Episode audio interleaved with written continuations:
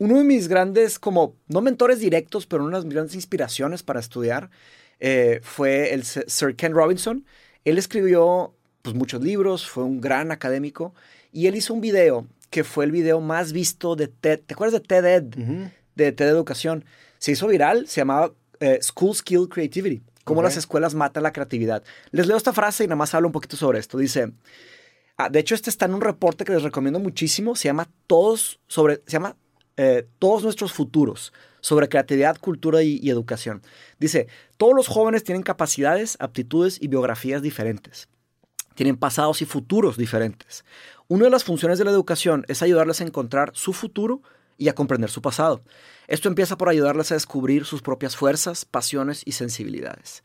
Lamentablemente ya falleció Sir Ken Robinson en 2020 y en este reporte lo hizo el Ministerio de la Cultura y la Educación del Reino Unido. Y les comento esto porque mucho de lo que yo hago es tratar de enseñar más allá de lo que nos enseñan en la universidad. ¿Sabes? Educación continua para toda la vida. Ahora bien, eh, ¿cuál es la función de, aprender? ¿Para qué aprendemos y, cómo aprendemos? ¿verdad? Eh, para la clase de muestra que yo doy, recomiendo que lean un, eh, un texto. Y ese texto viene de, John Abbott, ¿no? se llama ¿Por qué las buenas escuelas por sí solas nunca serán suficientes? El argumento que hace John Abbott es que, y claro, él, él entró en una universidad de máximo nivel y fue doctor y todo, pero él en este ensayo, él dice que su mayor experiencia de educación fue cuando una persona medio random le enseñó a, tallar, tallar en madera. En un verano, que, es que no tenía nada que hacer, un señor, no sé si amigo de la familia o algo así, le enseñó a tallar. Eh, eh, eh, tallar es cuando tienes un bloque de madera y pues tallas una figura, ¿verdad? Es una cosa muy antigua. Sí. Y la forma en la que le enseñó es que le enseñó los principios de tallar. No le, no le enseñó nada sobre memorizar. Mm. Entonces le dijo, mira, eh, ¿cómo afilar el cincel? Le enseñó por muchos días a afilar el cincel. Y, y, después le enseñó por mucho tiempo cómo hacer lo básico. Y luego él se quedó todo el verano dándole, solo. Y esa fue su mayor experiencia de, aprendizaje. Y esto conecta... O sea, le, enseñó nada más las bases para que él después encontrara su camino con las bases que él le sentó. Exactamente. Y esto conecta directamente con una, una de mis mentoras, ahora sí en vida, esta la doctora Marianne Talbot de la Universidad de Oxford. Ella me dijo una frase que nunca se me va a olvidar. Dijo, mira, Mateus, aprender no se trata de memorizar. Eh, cuando se trata de entender. Claro. Si tú entiendes algo, se va a quedar contigo por muchos años. No te preocupes por memorizar. De hecho, si te metes a YouTube, técnicas de memorización, hay miles de técnicas de memorizar, pero si te memorizas algo, se te olvida en un rato. Sí. ¿Cómo era en la prepa o carrera que nos íbamos de vacaciones y luego te regresabas y dices, oye, no te acuerdas de muchas cosas? Me, me pasaba mucho, o sea, ahora me pasa mucho de adulto que disfruto mucho el proceso de aprender y hasta me entran crudas de cuando estaba en prepa o en secundaria o incluso en carrera, en donde si bien sí estaba interesado en lo que me estaban enseñando, no lo veía de la misma manera. Y no aprendes de la misma manera porque lo ves como un proceso transaccional para recibir un título que te abre la puerta a una vida mejor. Es el problema educativo en México, que lo vemos como un proceso transaccional. Hoy en día ya, pues de adulto, aprendes de una manera en la que precisamente buscas crear espacios en donde te vuelves más receptivo a la información y aprendes de mejor manera. Mm. Y se vuelve un proceso de gusto, o sea, te empieza a gustar aprender.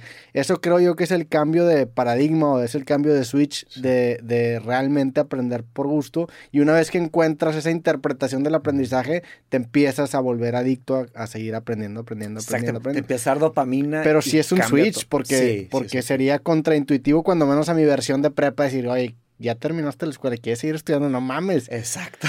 Pero, pero es. Qué raro Es algo que te entra después. Incluso a veces volteo a ver mis notas de carrera y digo, puta, hubiera tomado mejores notas. O, o ahí las tengo, pero las, las, las, tiro, me valían madre las libretas y digo, puta madre, hubiera hecho un mejor trabajo guardando esos. Yo le digo a mis alumnos algo que me, me enseñó una maestra eh, cuando, cuando llevé el año de, de, carrera de filosofía allá en, en, Londres, que dijo, eh, cuiden sus notas, presérvenlas, porque ustedes no saben en quién se van a transformar en el futuro.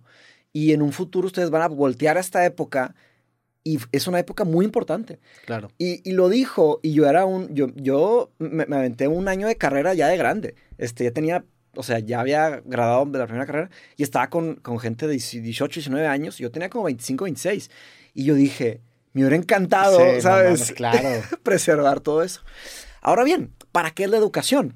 Eh, este John Abbott cuestiona esto, ¿para qué estudiamos? Y este modo transaccional que mencionaste de lo que es la educación, sí, en México definitivamente, y en América Latina, y también a, nivel general, porque México y Latinoamérica de alguna forma se copiaron el modelo gringo y los Estados americanos se copiaron el, gobierno, el, modelo europeo que viene de alguna forma de Austria. Es un modelo súper viejo, que es ese transaccional. Pero hay otras formas de aprender.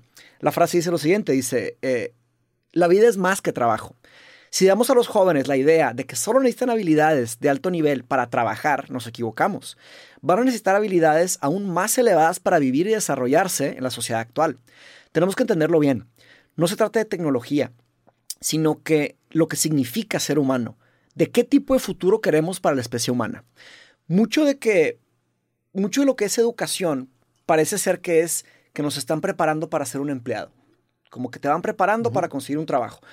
Quiero dejar muy claro que es medio controversial decir eso, porque sí necesitamos trabajar, no hay de otra. Hay gente que sueña con tener un buen trabajo y eso se necesita.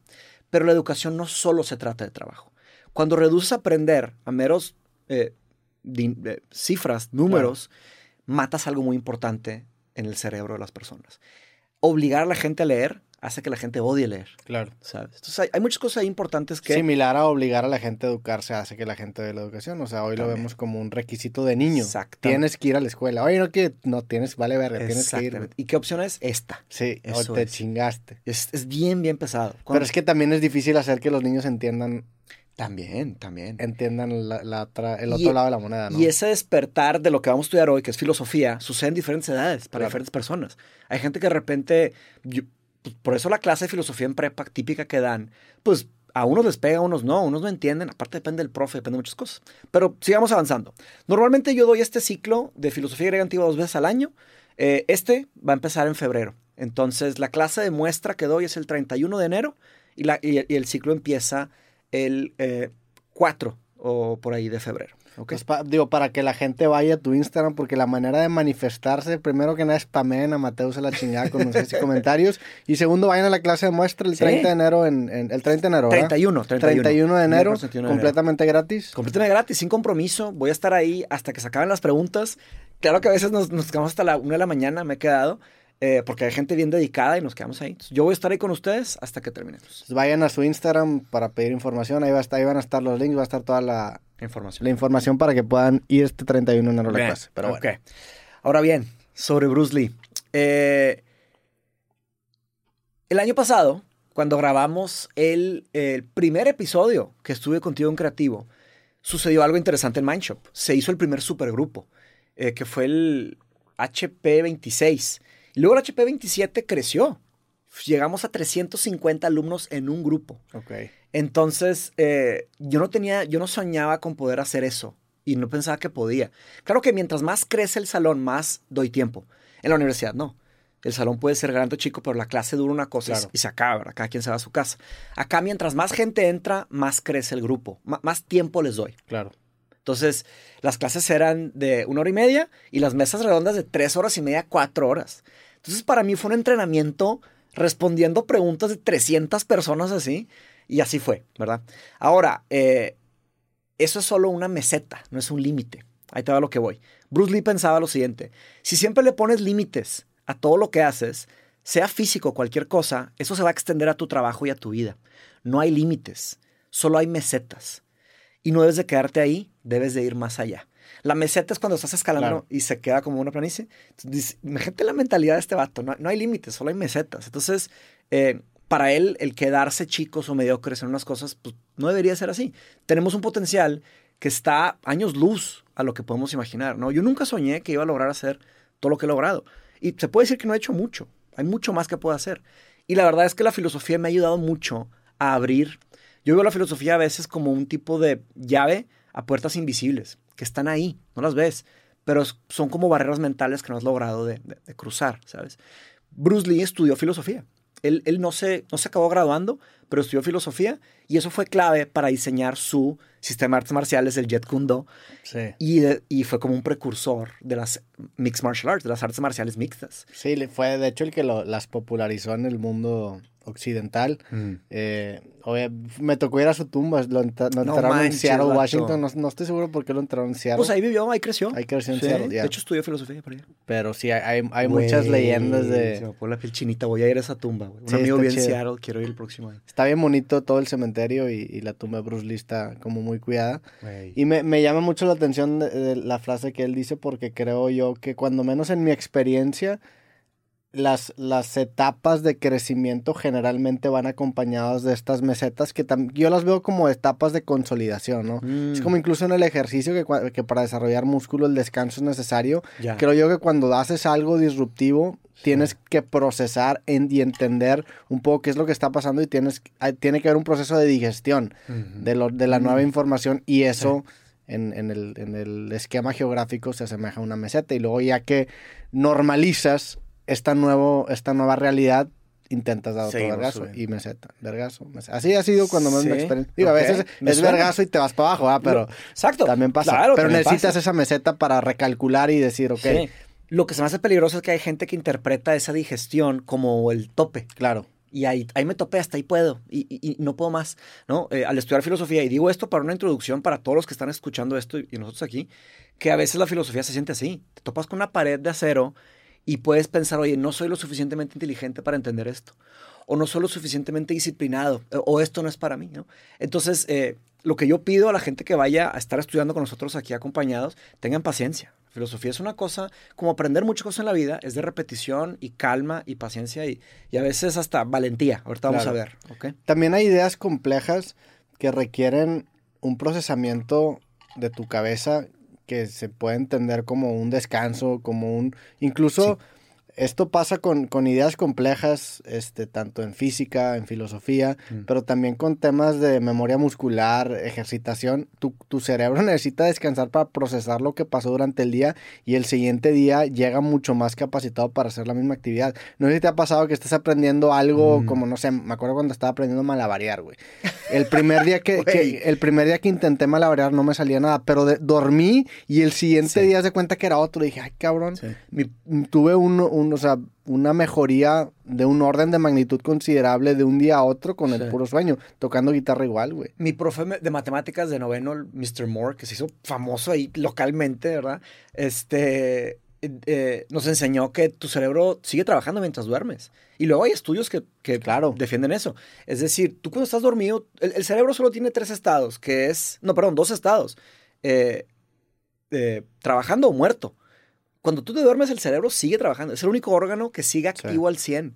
Eh, se diría que otras cosas, ¿verdad? Otras partes. Entonces sigue practicando mientras duermes. Muchas veces con matemáticas, estás en una ecuación, topas, topas, topas pared, no puedes, Sí. te vas a dormir, el siguiente día lo tomas con una mente fresca y ahora sí entiendes. Sí, está bien cabrón cómo funciona eso. Me ha pasado bastantes veces. Tuve una experiencia en, en- en el año de carrera que, que estaba estudiando un tema que era epistemología y metafísica, que ahorita vamos a ver esas palabras. ¿verdad? Vamos a empezar desde el principio. Eh, básicamente no podía y no entendía. Y estaba dándole, dándole, dándole, y de repente un día lo logré entender, sentí como si se destapó una champaña y se Sí. entendió todo, entendí todo lo que estaba. Un momento eureka, claro. Fue un momento muy importante para mí, porque yo dije, si no logro hacer esto, ¿cómo voy a hacer una carrera de filosofía? No puedo con el primer semestre. Sí. Y luego lo entendí y me fue muy bien en esa, en esa materia. Pero bueno, nada más mi último comentario aquí es este, de las artes marciales mixtas. Un saludo a nuestro compadre, Ricardo el Loco Arreola, Saludos a loco. que él estudió conmigo, él se aventó este ciclo, él estudió, y fíjate que va a pedir revancha, ¿sí viste? Sí, fuimos a la pelea, la última que tuvo Sí. la, contra el orco. Fuimos a la pelea contra el orco, que se supone que se iba a retirar. Ya dijo que no, ¿sí viste? Sí, no? sí, sí, fue un, fue- lo perdió por, por stoppage de los doctores. Exactamente. Entonces quedó como que con la espina Ya y anda sé. buscando la, la revancha. Sí, que van ya lo 1-1. platicaremos. Ah, van 1-1. Tú me has dicho 2-0. No, van 1-1. Ah, van Esta era la 1-1. segunda. eh, van Van si no la 1-1. estoy cagando, ¿verdad? Pues es la trilogía que le Es la llaman. ¿no? trilogía, sí. No, hombre, va a estar chida esa. Esa va a estar Va a buena. estar buena. Ya lo platicaremos. Muy bien, muy bien. Entonces. Pero a eh, ver, también, cerrando esta cosa, sí, esta sí. relación de artes marciales mixtas y Mm. filosofía, hay, hay una relación del mundo de la, del ejercicio fi- o de- del, pues vaya, del, del, del físico eh, relacionado con la filosofía que se ha divorciado durante el paso de los años, pero los griegos lo tenían muy presente y muy, pegado, ¿no? o sea, la belleza estética y la belleza intelectual, no sé cómo, cómo lo llamaban. También eso, hay otra cosa también que mencionar que eh, los griegos antiguos, vamos a ver con Platón, que Platón va a ser más adelante, o sea, es la, es la clase 5 y 6 de Platón, depende de cómo nos vaya para ser el segundo, el segundo, el segundo bloque, ¿cómo le llamamos? No sé. Eh, en la Academia de Platón estudiaban filosofía y hacían ejercicio. Claro. De hecho, en portugués, una cosa extraña, academia es gimnasio. Así le llaman. y viene de Academia de Platón. Se ejercitaban físicamente y se ejercitaban intelectualmente. Ahora bien, el otro comentario es que eh, los deportes y artes marciales es algo muy físico, pero también es algo muy mental. A veces es un juego mental. Te topas lo físico y, y, si están topados en lo físico, el que tenga lo mental más allá, pues tal vez gana. ¿Te acuerdas McGregor? McGregor fue un peleador muy intelectual eh, y no solo dentro, o sea, dentro del ring, sino que él tenía una forma de estudiar a sus oponentes, una forma de hablar. Claro, podemos hablar mucho de eso y desviarnos, pero se me hace que por eso conecta muy bien todo esto. Totalmente. Sí. Sí, te da una ventaja en el mundo mental sobre tu oponente. Mm. Y pasa, digo, haciendo ejercicio, llevando cada quien a sus propios límites, llega un punto en donde lo mental es muy importante para poder seguir adelante y no creerte en tus propias excusas de por qué tienes que parar, ¿no? También. O sea, es un, es un elemento importante en el... En el de las mesetas también, de, oye, ¿qué más? ¿Qué hago? ¿Cómo, desde cómo me alimento? ¿Cómo duermo? ¿Qué, ¿verdad? Todas esas preguntas, hay quienes sí se las hacen y hay quienes nunca se hacen eso. Y ahí lo, no entienden por qué dejan de avanzar, ¿verdad? Pero bien, eh, entonces, como comenté, agrego 30 minutos a la mesa redonda cada 50 personas que...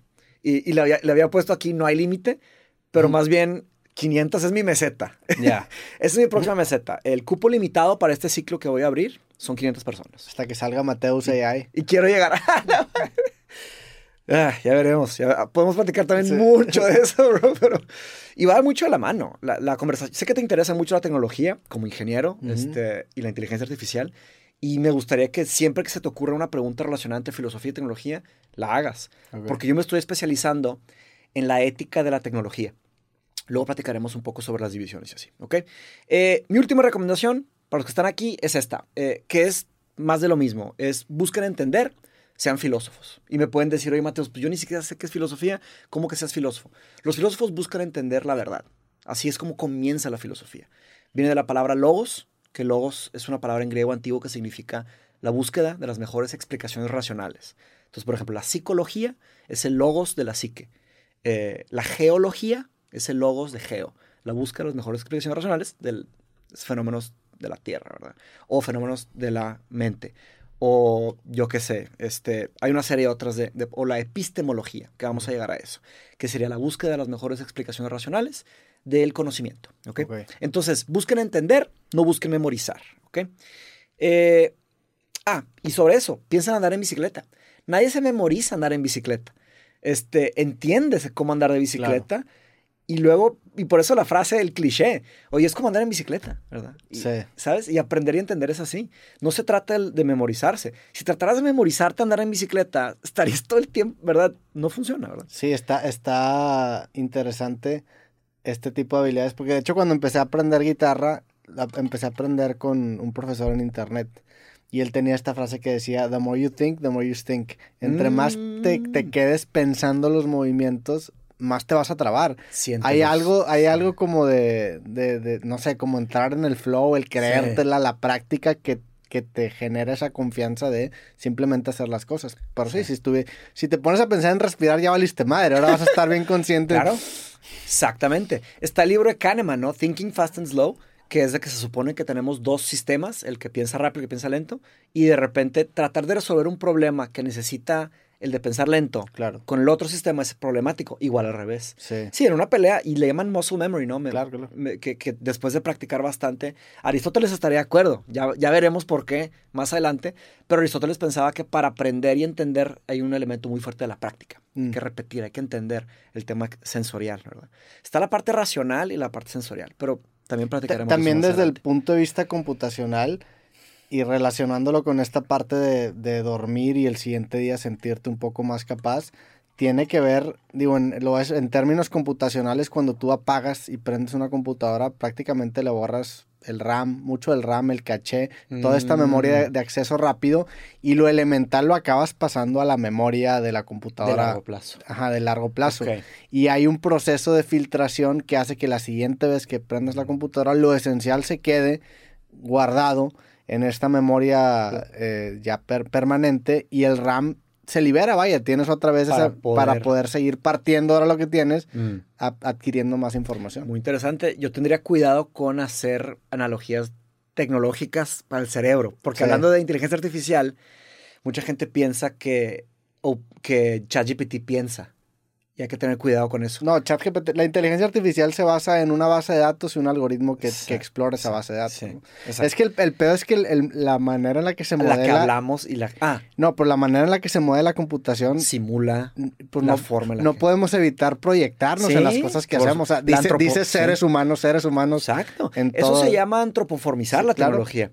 Eh, solo lo comento porque sí, probablemente los primeros circuitos están más o menos modelados con temas humanos, ¿no? Y, y por mucho tiempo no sabíamos qué pasaba cuando dormíamos, pero parece ser que cuando uno duerme, el cerebro como que se hace, se hacen como túneles Mm. y se hace como, como una esponja, como que se, se expande un poquito, pero los túneles, hace- se hacen unos túneles muy delgados y sacan toda la basura y sacan mucho, como que se limpia el cerebro.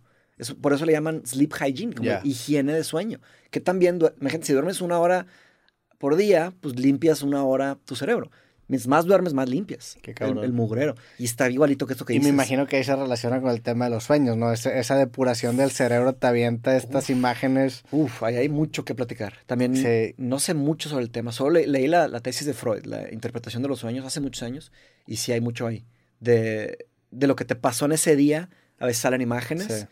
Y deseos y miedos. Y, bueno, por ahí nos vamos Es a otro tema completamente Exacto. distinto, ¿no? Bien. Hola, soy Roberto Martínez y te quiero recordar que este episodio completo y todos los demás de mi podcast creativo están disponibles totalmente gratis en YouTube y en Amazon Music.